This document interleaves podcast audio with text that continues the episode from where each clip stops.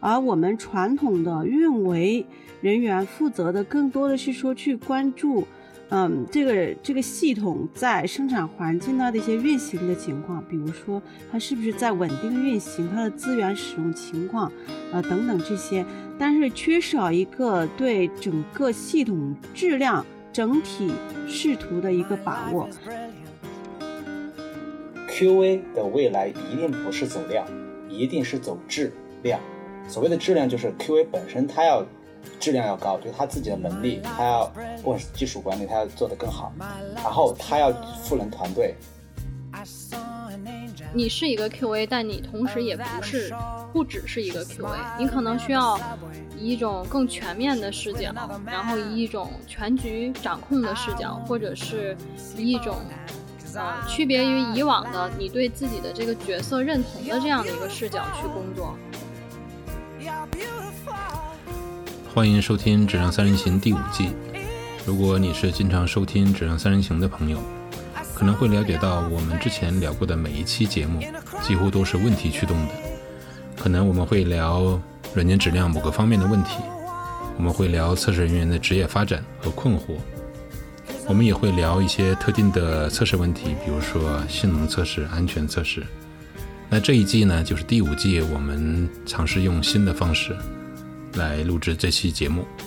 那这一季我们会尝试以大规模的虚拟项目作为背景，来探讨在大规模项目中，按照软件的生命周期的顺序，我们 QA 或者说质量人员可能会遭遇到的与软件质量相关的方方面面的问题。欢迎你的收听。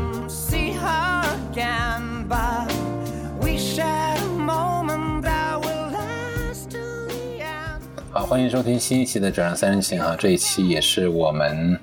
在第五季的第十期。嗯，在前两期我们会聊到，呃，独立的测试阶段的时候，QA 或者说测试人员需要做哪些事情啊？他如何高效的安排自己的工作？然后后一期呢，会聊即将上线啊，即将即将发布系统的这个过程中，测试人员如何和其他角色配合呀？或者自己从质量的角度需要做哪些事情呢？那这一期呢，其实聊的也几乎是软件生命周期的最后一个阶段了，就是在软件系统正式上线之后，进入到生产环境之后，QA 或者是我们的测试人员，他需要做些什么呢？啊，他是需要，呃，就此这个软件系统跟他没什么关系了，因为已经上线了，还是说他需要继续去跟踪，继续去做某些呃跟运维工作相关的事情呢？或者是做一些其他事情？我觉得我们会有一些。呃，跟以往不同的一些讨论啊，首先我我还是想呃请教一下诸位啊，就是似乎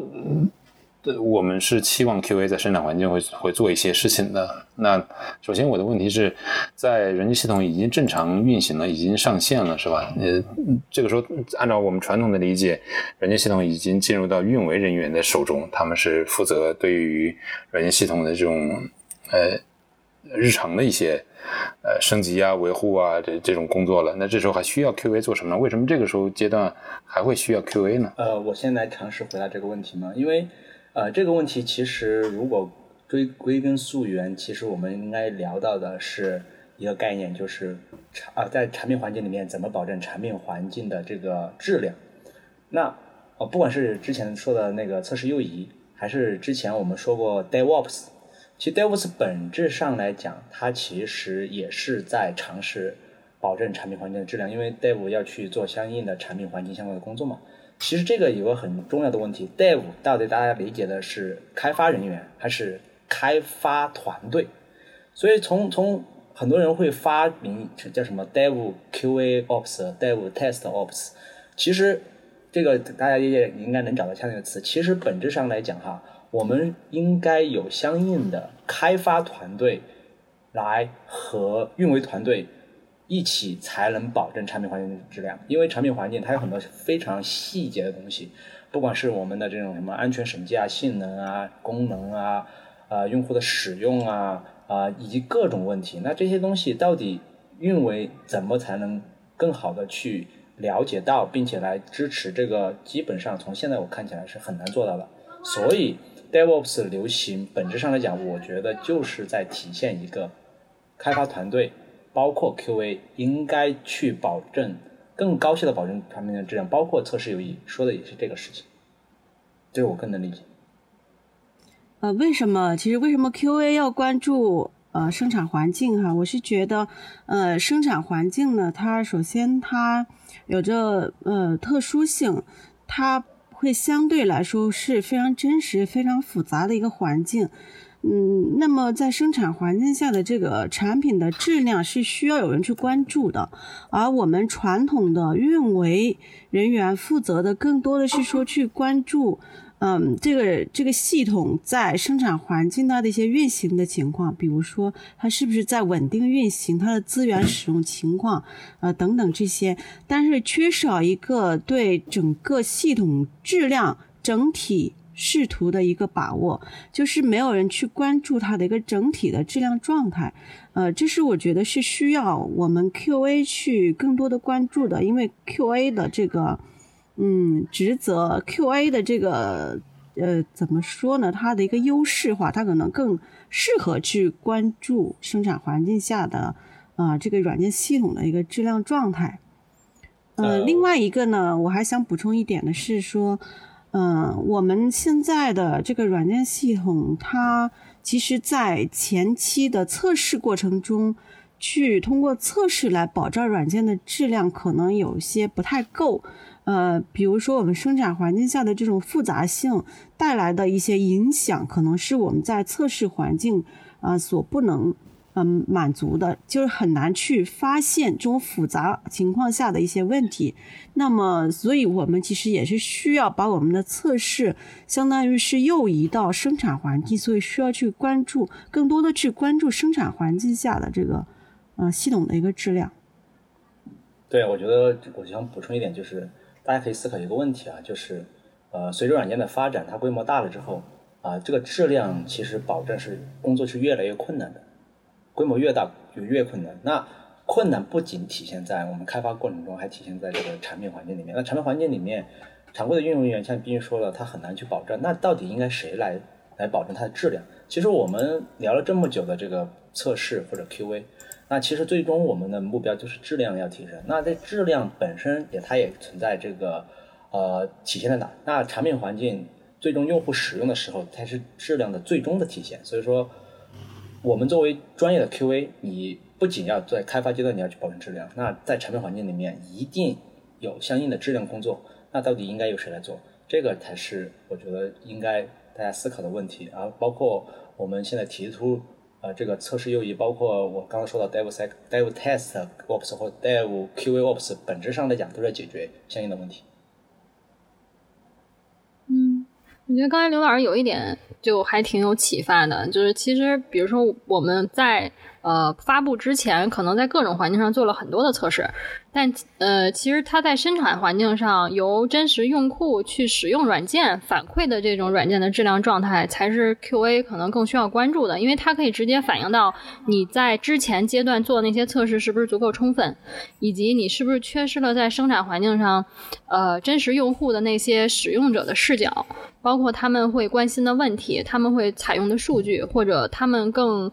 呃，更看重的是体验，还是更看重的是功能的流畅度等等？这些其实是你在测试环境可能不太容易关注到的。所以在生产环境上，QA 去关注的话，呃，去做一些质量相关的工作的话，包括关注用户的反馈，它其实是能够反馈到你之前做迭代测试的时候的那些质量活动是不是有效，是不是充分。好，刚才小南提到了，呃，QA 在生产环境可能要关注用户的用户的反馈啊。那除了用户反馈之外，具体来说，QA 在生产环境或者说在这个人系统完全上线之后，它需要做哪些事情呢？能举一些例子吗？嗯，最常见的就是生产环境的问题定位，然后比如说用户呃使用的过程中报了一些问题，然后因为 QA 在测试的时候，他对功能可能会非常的熟。然后他可能会去快速的去看一下用户的问题，然后尝试复现，然后尝试去定位这个呃是缺陷还是其他的一些原因产生的，这个是比较常见的在生产环境上 QA 的一些活动。嗯嗯，我觉得冰玉老师不是写过关于测试优异的文章和专门的研讨吗？里面提到的基本上都是产品环境 QA 需要做的，不管是日志啊，还是这个产品环境的功能持续测试啊，其实产品环境也需要持续测试。我觉得冰雨老师可以补充一下，我先列举几点，包括你的对用户数据的分析啊，啊，刚才说到产品环境的问题跟踪啊，啊，包括我刚才说了这个性能的跟踪啊，因为产品环境的性能其实才是真正的性能，测试环境很多时候你是测不了真正产品环境的性能的。所以说我经过大型的项目，基本上我们如果是持续开发，后面的性能指标基本上都是从产品环境获取下来的，就真实的会从，比如说。第一次开发的时候，我们通过测试环境测了一个性能数据，那可能是只是一个参照数据。啊，真正上了产品环境，产品环境持续的去，比如说运行半年、三个月、半年，这时候我会持续的把产品环境性能数据拿下来，看产品环境最多的时候用户是多少，然后最慢的时候，呃，response time 就是这个反应时间，每个请求是多少。这样的话，持续关注产品环境，才能把这些指标又反哺回来，啊，在我们下一次开发或者持续迭代开发的时候去做真正的性能测试，就类似的这些东西。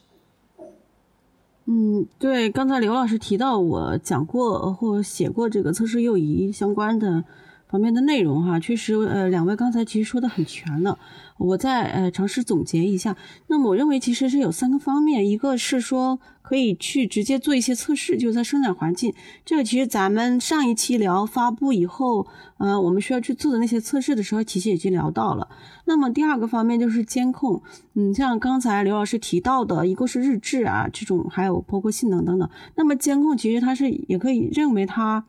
嗯，通常来讲会有三个方面。第一个就是关于功能的监控，这可能是通过一些日志，嗯，信息，我们去会去监控功能有没有一些异常，也可以去监控安全，它是否有一些安全的漏洞啊，也可以是呃，像刘老师刚才说的，持续去关注生产环境下的性能的一些趋势，看是不是性能会有一些指标的异常等等。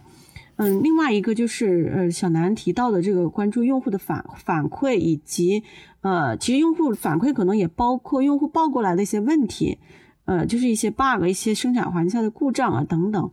嗯，所以主要我我理解是就有有这三方面的内容哈。当然这里边啊，不是说这些事情就只是 QA 来做，呃，那 QA 在这里面起到一些什么作用？一方面，我觉得 QA 很多时候可能。啊，会去主导，或者说去呃，从 QA 的视角提出一些建议。比如说，我们对于这个功能，我们的对功能的了解，我们可能会考虑到它在生产环境下可能会有哪些是需要去监控的，会可能会产生异常的。从业务的角度，呃，又或者说我们呃在前期的测试过程中，能够知道某一些。呃，功某一些功能模块对应的这个性能的要求，有可能在生产环境下存在呃一些风险，呃类似的这样的一些，就是给出生产环境下需要去关注、需要去监控的这样的一些呃指标啊，这样一些内容的一些建议。嗯，另外一个呢，其实嗯还可以利用到生产环境下的这样的一些。收集到的数据，比如说我们关注用户的一个使用情况，呃，那用户假设说我们是一个全球用户都在使用的系统，那我们根据用户的使用情况，我们可以知道他，呃，就是高峰使用的时间段可能是什么时候，哪些时间段可能使用的用户比较少，那么我们的一些定时任务啊，或者是一些啊进行维护的系统维护的一些工作呢，就可以放在这个使呃用使用比较。频率呃，这个使用人数比较少的时间段去做，呃，那这也是说我们收集这些呃用户行为，能够来指导我们去做一些事情的。啊，对，刚才冰玉老师说的这个关于用户的数据，其实我还挺有感慨的。就以往见到的，在生产环境上，其实用户已经积累了很多有用的数据，然后这些数据它有可能是用户报的缺陷。然后有可能是一些问题单，它并不一定每次都是缺陷。但是如果我们去对这些数据做一些分析的话，会发现它可能能指导我们后续的一些呃研发的活动。比如说，呃，哪怕不是缺陷，我发现用户老在这儿提问题，那说明可能你这功能在这儿设计的是不太友好的，对于用户来说。嗯，又比如说，呃，用户在使用的时候，他总是犯同样的错误，那可能。用户的习惯跟你现在软件的设计是相悖的，所以这些东西其实它可能已经不再在这个这个质量的范畴内了，但也是 QA 可以关注并反馈给团队，让产品更更加完善、完美的一个一个渠道。嗯，对对对，就这块我我其实还可以补充一点是啊，比如说可能其实有的时候可能有些功能用户。他不怎么用，但他也没有报 bug，没有报问题。那这种时候，我们也是可以去思考的，就是这个功能是真的，它是不需要还是不好用都有可能。嗯，所以这也是可以，我们可以去优化的。另外一个的话，如果说某一个功能特别多的用户在用，那我们也可以考虑是不是可以更进一步去给它优化。这同样是，嗯，对产品、对业务这块是有很好的指导作用的。啊，听起来真的是很多的内容啊！就是在产产品环境上，其实 QA 需要做的事情其实还是很多的。我有我有点好奇，就是听起来有些事情其实完全是 on demand 的，就是它发生了你才去做的啊。那有些事情其实是你要去常规的去去做这样的事情。那我的问题是，这个过程会持续多长时间呢？它是跟着的这个 Ops 团队来保证一个时期内要去观察。以及响应一些事件吗？还是说有有别的选择？我我我觉得这个问题在于你把它按成按需和常规，常规肯定就是持续要做的，按需就是发生会做的。所谓的常规，比如说我们需要持续的跟踪性能，那我觉得这个是常规。那按需就是出现问题的时候，我们要去解决这个问题，要支持用户去分析这个问题。像很多时候产品环境发现一个问题，那你怎么才能重现它？特别是测试环境重现它？那这个时候，QA 就要去，呃，去调查，不管是看日志和 Dev 一起看日志，还是说去跟用户讨论，获取他的截图，呃，是在什么情况下，呃，产生这个问题的？包括这些我们要去跟客户调研，都是按需的。所以说，呃，这个，呃，每个这个工作本质上来讲的话，就是看你是不是是一个持续要去做的一个工作。那第二个是我们对于质量要求，其实很多产品它其实对质量要求并不是很高，所以说可能很多时候是按需来。比如像一个游戏，它出现一个问题之后，或者出现一个性，不管是性能还是功能，还是说它的任何问题，它出现一个问题之后，它会才会去修它，然后可能产生了这个用户的影响，就发点，就像我说的发点游戏币，啊，用户就可以原谅的。但是作为一个这个商用软件，比如说我现在像这个这种美国啊，或者是欧洲这种，中国也有，就各种这种财务软件，这种商用软件，一旦出现一个 bug，像金融哎那种呃证券软件出现一个 bug，可能损失都不不知道多少钱。那这种时候，可能就算我们成功交付给用户之后，在用户使使用的过程中，我们要持续的去关注这种功能它正不正确，甚至我们可能还需要。持续的去做相应的测试，比如说在某个版本上，我们要持在线上持续的做测试，因为线上很多时候它的配置和测试环境不一样。那不一样的时候，有些功能你如果不持续的去测，在有些数据的情况下不持续测，它是没有办法发现的。啊，其特别经典的一个事情就叫那个影子流量，对吧？Shadow 呃 Shadow Data，我不知道有多少人呃听说过，就说在产品环境里面，我们有两条路径。一条路径就是数据会存到产品环境数据库，那与此同时，这个数据它会存到一个影子数据库。这影子数据库当然它你可以说它是产品环境，也说它不是产品环境。为什么呢？影子数据的数据我是可以来进行分析的，因为产品环境非常敏感，它实时在变，很多时候你可能某一个特定版本你是看不到的，但是影子数据库里面数据你是可以调调查的。当然这个要求必须要很严格，就是你要管理很严格，但是至少它是可以有一个所谓的数据的。分流的备份，让你可以在产品环境持续去发现有没有问题，甚至在上面持续的去做测试，这种都是可以常规做。但这种仅针对于你的质量需求非常高，所以说按需常规也存在于你的质量要求高不高的情况下，不同的项目在不同的这个质量需求下面，它是不一样的呃这个需求。嗯。嗯，我我的经验可能是，就如果大家最开始，嗯，看这个团队以往的工作习惯，就如果大家最开始并不知道在生产环境要做些什么的话，那可以先开始是按需的，就是 by demand，有需求我就去关注一下。但是这个时候，其实 QA 它应该处于一个监听状态，就我随时的都在等待有可能在生产环境上的这种需求。嗯，但是如果你发现过一段时间每个迭代之后都有类似的需求，那其实你就可以把它放到一个常规的一个任务里面去了。那这个是以往可能经过一段时间的积累，我们会有一个常规的任务列表，然后会有这种按需的紧急的事情排进来。呃，这个是我的经验了。然后还有一点需要补充的就是，以往在大的上线或者是比较重的上线之后。通常这种对 QA 的紧急需求会比较多，所以比较建议在有重大上线之后，QA 对自己的任务编排上可能需要做一些优化。比如说，你需要留出一部分的 buffer 来去应对这种，因为生产环境一有问题，它通常都比较紧急，而且又呃比较耗时，所以其实你需要留出精力去做这样的事情。你应该 by design 的去设计这样的时间，嗯。呃，我回答凯峰刚才那个问题，我想说的是，呃，如果这个开发团队存在，就需要一直关注生产环境，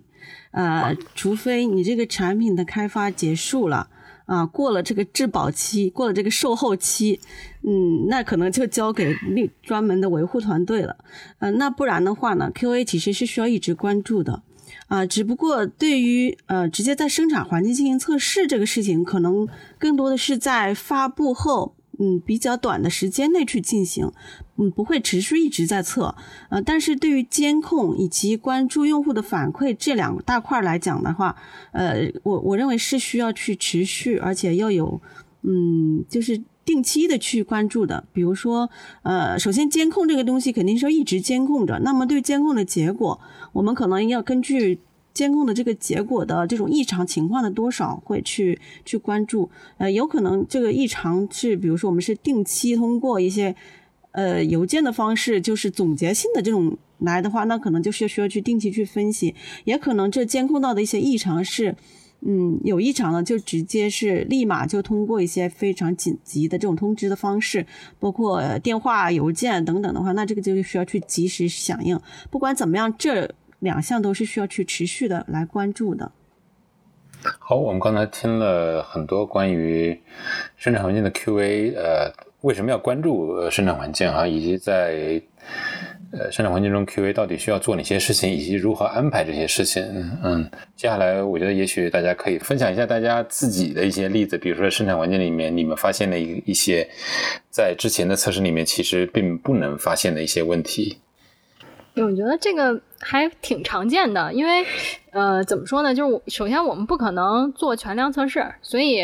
呃，我们在测试的时候没有发现问题，但是上生产发现了，呃，这个是很正常的事情啊。呃，当然我们需要保证一定的这个回归量了。嗯，我我比较常见的就两类，一类是因为生产环境的特殊配置，因为这种的话其实。这个是摆环境的，你换一个环境都会有这样的问题，所以你遇到这种有有配置相关的，啊，或者是在生产环境有特殊配置的，或或者有些任务你该做没有做的这种，那你肯定必须全都得检查，否则的话那。呃，你你就没法避免这样的问题发生，这个是第一类。第二类就是因为生产环境的特殊性，然后它的特殊性可能是由于数据量不同，可能是由于呃环境机器的配置不同，就条件不一样等等导致的。比如说。像以前我最常见是在性能测试的时候，因为性能测试我们用的环境是专门给性能测试做的这样一个环境，然后数据当然也是有量的啊，但是它的跑的任务通常只有性能测试。但是我们到生产环境的时候，这些呃软件呃代码被检验性能的时候，是所有的任务并发的呃，不光有你当前上线的这个任务，然后还有各种这个其他的各种角色做的各种操作，所以当他们混在一起的时候，你就会发现呃很可能。这个接口它呃正常调用没什么问题，并发调用也没什么问题，你测的那些场景都没什么问题。但是当它跟某另一个服务的什么什么一起运行的时候，生产环境就崩了。所以这种就很要命，而且基本上只可能在生产环境发现啊，你是没法预先去预演这样的一些场景的。所以这也是为什么说我们需要持续的去关注生产环境的原因。呃，我遇到的一般有四类。啊，其中有两类就跟小杨说的很相似。第一类就是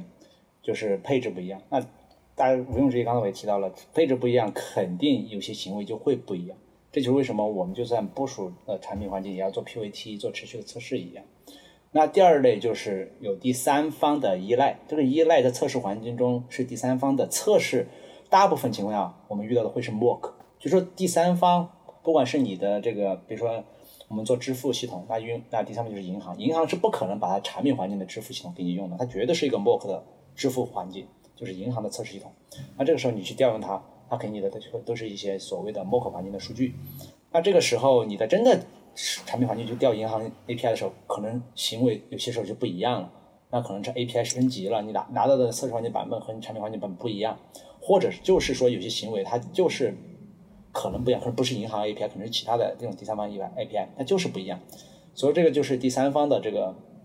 服务的测试环境和产品环境不一样。第第二类，第三类就是呃更为常见的，就是你在做开发过程中测试的时候。有些测试用例你没写全，就是测试覆盖率不够。呃，不管是你自己思考的这个深度不够，你一些测试用例没设计对，或者说有些你对于 AC 的理解是错误的，你可能测错了这个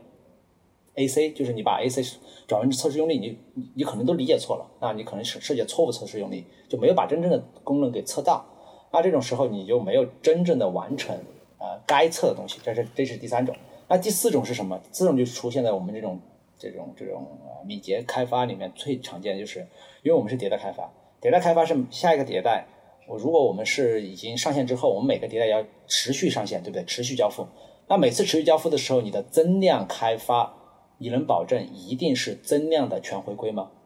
那增量的全回归，大家知道，我们我们我们的敏捷这个测试宣言里面就说的是，我们要做自动化的精准测。精准自动化测试，但是这个东西本质上是很难做到的，就至少现在是很难做到的。那特别是规模大了之后更难做到，因为它的这个影响面，它代码几百万行影响面是非常大的。那这种时候我们没有办法做全量，就是每个迭代做全量回归，以及没有办法做全量的增量回归的时候，就一定会遗留一部分这个回归测试用例在。第二次、第三次持续交付的时候没有被测到，那这种时候，这种所谓的 side effect。就是我们的这种呃怎么翻译呢？就是我们这种异常影响，有可能就会产生 bug，最后在产品环境产被被发现。呃，刘老师说了四类哈，既然我最常遇到的一类不在刘老师这四类里面，呃，那就是数据引起的问题。呃，怎么说呢？首先，生产环境的这个数据量是我们在测试环境很难做到的。另外一个，数据它的复杂性。我们也是很难去模拟的，也而且呢，就是真实用户他的这个行为啊，真的是千奇百怪的，我们想象不到他会怎么去使用这个系统，所以它产生的数据也是我们没有办法去模拟出来的。呃，所以我遇到的最多的问题就是数据引起的问题，甚至呢，就是有有有有发现有的团队他会把这一类问题直接归类于是说，啊，那就是叫 data issue，呃，或者说脏数据引起的，可能有有的团队甚至不会去深究它它深层次的原因。啊，我之前还写过专门的文章哈，就是说都是呃脏数据惹的祸。其实呢，那对于脏数据肯定是有它产生的原因，它也可能是因为因为一些。bug 或者是什么原因去导致生产环境会存在一些脏数据，以及它存在的这个数据量的复数据量和复杂性，导致我们没有办法在测试环境去发现一些只能在这个数据存在的情况下才能发现的问题。就比如说，我们之前就遇到过一个，嗯，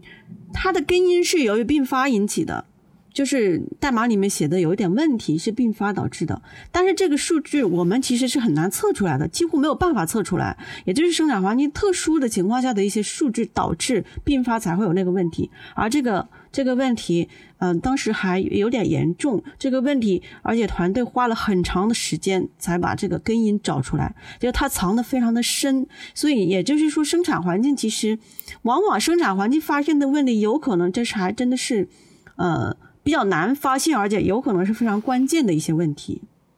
你说的这些问题，在我的第三类里面，因为我第三类是说的是你没有想到这样的场景，你的这些数据就是科威没有想到要这样的用力去测，所以产生不了这样数据。理论上，如果你科威把所有代码看完了，都理解了，那这种不管是并发还是什么东西，它都应该有相应的测试用力去覆盖。对我我补充一类可能没法包含在刘老师那里，就是这类其实很诡异，就是上线的问题。呃，因为我们以往可能会觉得上线就是一个动作，然后上线完了就完了，功能肯定没问题。但其实很难想到，你有可能少上线了功能，然后你甚至有可能多上线了功能。我以前就因为这种上线的功能少上线了，以及不该上线的功能上线了，然后遇到的一些问题，比较常见的像一些呃，比如我们会用 feature toggle 嘛，然后这个。大夫可能把这个 toggle 的数据导到生产上了，但其实有些 toggle 是不应该在生产上被打开的，然后一些不应该被用户看到的界面就看就有可能被用户看到，所以这种其实也是问题的一类。它虽然并不一一定引起呃比如业务损失啊等等，但它会给用户造成不好的体验，它会影响我们这个整个呃做事情的节奏，所以这些也是我们需要去避免的。而且这些往往你只有在生产环境。才有可能意识到它会有这样的问题。这就是产生产环境和测试环境的配置不一样。呃，我感觉 feature toggle 的这个事情可能需要在我们发布前的准备工作里面去包含，就是需要去确认它是正常的这些 feature toggle 的状态上线的。但是有些时候，你确认的过程本身有可能出现错误，就是说你去确认的过程中，你看，对，你看是肯定的，要不我们软件还会存在 bug 呢。我的意思是，这个可能是更需要加强的，是在发布前夕这个确认过程中。是是，你要加强，但是是的，是的，像小兰说的，上了线之后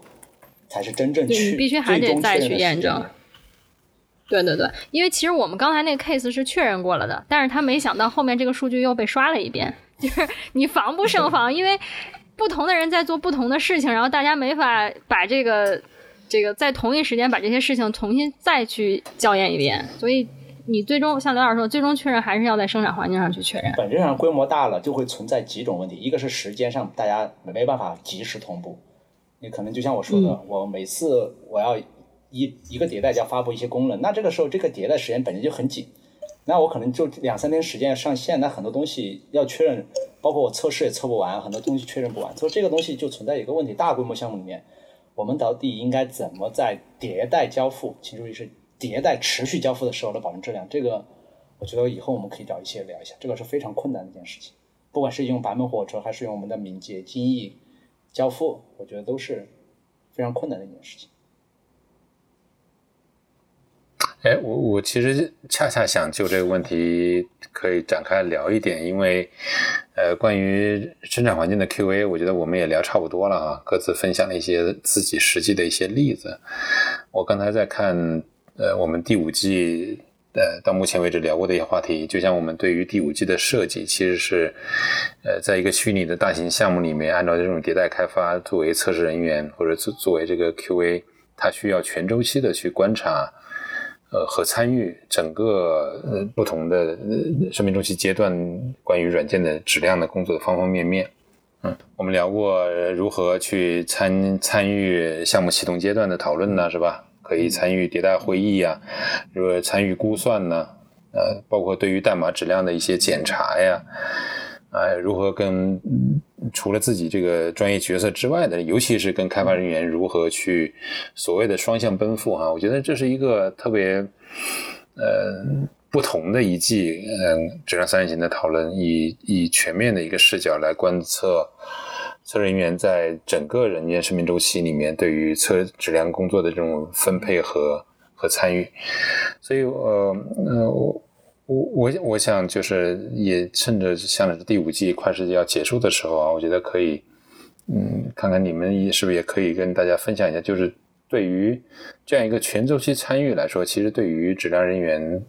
对于 QA 来说，到底意味着什么哈？他是让自己的工作变得更忙呢，还是让自己觉得更有价值感，或者说这本身就是一个非常正确的一个做事的方式？因为我们知道可能。很多人其实并不是这么这么工作的，你们的经验是什么？呃，我的经验是，我觉得这个刚之前和小亮聊呃做一次直播，我觉得在里面我说了一点，就是我认为这会是 QA 的未来，QA 的未来一定不是走量，一定是走质量。所谓的质量就是 QA 本身它要质量要高，就是他自己的能力，他要不管是技术管理，他要做得更好，然后他要赋能团队。包括我们这一季聊的所有的工作，其实它都是你可以认为它就是一个能力，包括它的能力提升，它需要有各种能力去跟各种合作，他要去做各各种工作，这样的话才能保证团队，特别是大规模团队在这种持续交付的情况下，去尽可能的提升自己的质量，或者是叫保证自己的质量。如果没有 QA 这样的能力，那就没有办法去做到我们在这一季里面说的很多工作。那没做到很多工作，那就会像传统开发一样，可能就是测试员不停的测测测，然后团队就没有相应的这种呃持续交付的能力，就可能就是延期延期延期延期，可能发现很多 bug 到上线之后，就会遇到各种这种传统意义上所谓的软件危机的问题。那可能像八十年代，八十年代的上个世纪八十年代哈，呃当时。说敏捷宣言本质上就是应对软件危机，就是软件经常大型软件经常延期交付，包括《人月神话》这本书的出现，就是说很多时候我们是没办法预估我的软件到底是按照什么期限能正确，呃，按照什么时间点能正确的交付，然后我们的这个估算都很不准确，我们的这个投资是很难预估的。所以说敏捷宣言出来之后，敏捷开发流行之后，它本质上就是在应对软件危机。但是随着规模大了之后，我们的交付持续交付做了久了之后，会发现大型规模的项目持续交付本身也会存在相应的危机。这个危机就是质量到底怎么在持续交付的时候保证？啊，应对这个危机，我们肯定呃，从我们专业 QA 角度讲，我们肯定是希望 QA 能尽自己的力，能帮助在这种大型团队里面持续交付的过程中，质量能得到尽力保证。包括近期我们说的所有的实验，其实都在尝试去解决这个这种所谓的质量危机的问题。特别是持续交付里面大规模项目的质质量危机的问题。我觉得，其实，在这样的一个项目里面，刚才刘老师说的特别好，就是 QA 它它会有一种感觉，就是你是一个 QA，但你同时也不是不只是一个 QA，你可能需要以一种更全面的视角，然后以一种全局掌控的视角，或者是以一种。呃，区别于以往的你对自己的这个角色认同的这样的一个视角去工作，你可能需要关心需求的质量，你可能需要关心用户的体验，需要关心你本身的这些测试任务、质量活动是怎么进行的，甚至需要去关心研发是怎么写单测的，以及你的这个项目是不是能如期的进行交付，你的产品是不是能够按时的上线，这些都是你可以关心的。所以，它可能由以往你只关注。呃，软件的质量相关的一些事情，变成了你需要关注整体的质量，不仅仅是软件的质量，而是一个呃一个更宏观视角的质量。我觉得这个其实对我的对质量、对软件质量本身的认识是有一定的。启发的，就你你会觉得，你会觉得你你很有责任去关注各种有可能的风险、有可能的问题，然后你也有责任去让你的产品往更好的方向去发展，去更满足用户的需求。我觉得这个其实是呃培养 QA 的这种工作，我所我们所谓的 way of working，我们怎样工作这样的一个比较。呃，比较好的一个角度切入的思路，嗯，对，我觉得还有一个很重要的点就是，可能现在很多行业里面，就看凯文说的哈，就是很多行业或者是软，就是所谓的这种，呃，所谓行业就是比如说不管是金融还是说这种呃常规的财务，还是说这种各种商业软件里面这种不同行业里面，那可能不同的项目对于质量要需求不一样，但是一旦把这个项目规模走到一定大的时候，一定会遇到，按照我的。看到一下，一定会遇到所谓的质量危机。除只要你关注质量，一定会遇到这个危。随着项目变大，就跟当年八十年代软件危机不能按时交付一样。现在我们更多的遇到的是质量危机，就是我可能按时交付了，但是我可能质量就很差。那这种大规模项目又是持续交付的时候，质量质量本身的工作，我觉得按照我们三个这一期这一季的讨论来讲的话，呃，更多的就是。让大家知道一个专业的质量人员在一个大型项目里面怎么才能有效的保证质量。如果你只是一个测试人员哈，去测测测干想想所说的，那是很难保证质量的。或者说没有这样专业的 QA 人员，一个大型项目里面是非常难以保证它的质量在持续交付中能得到保证的。呃，两位说的特别好哈，我非常的赞同。呃，这正好是其实我呃所讲的测试体系化思维的第二个层次就是进阶哈，在全生命周期对质量活动的一个关注。那么 QA 呢，作为这个质量的倡导者，更需要去承担这样的职责，包括刚才呃有提到的这个质量赋能啊等等这些。嗯，这其实是对 QA 来说是一个很好的一个。呃，一个方向哈是需要去锻炼自己的这种呃更加全局的，包括小南提到的，可能我们已经不是只关注产品的质量了，是要关注整个就是整个软件交付过程中的所有的视角的一个质量的问题。那对 QA 来说，这是很好的一件事情，而且呢，对于大规模的这种复杂的项目团队来讲，呃，我发现往往我们可能缺少这样一个统筹、统观全局，呃，质量的这样的一个角色。那么 QA 呢，就是嗯，真的是义不容辞，需要去承担这样的一个职责，还是非常非常关键的。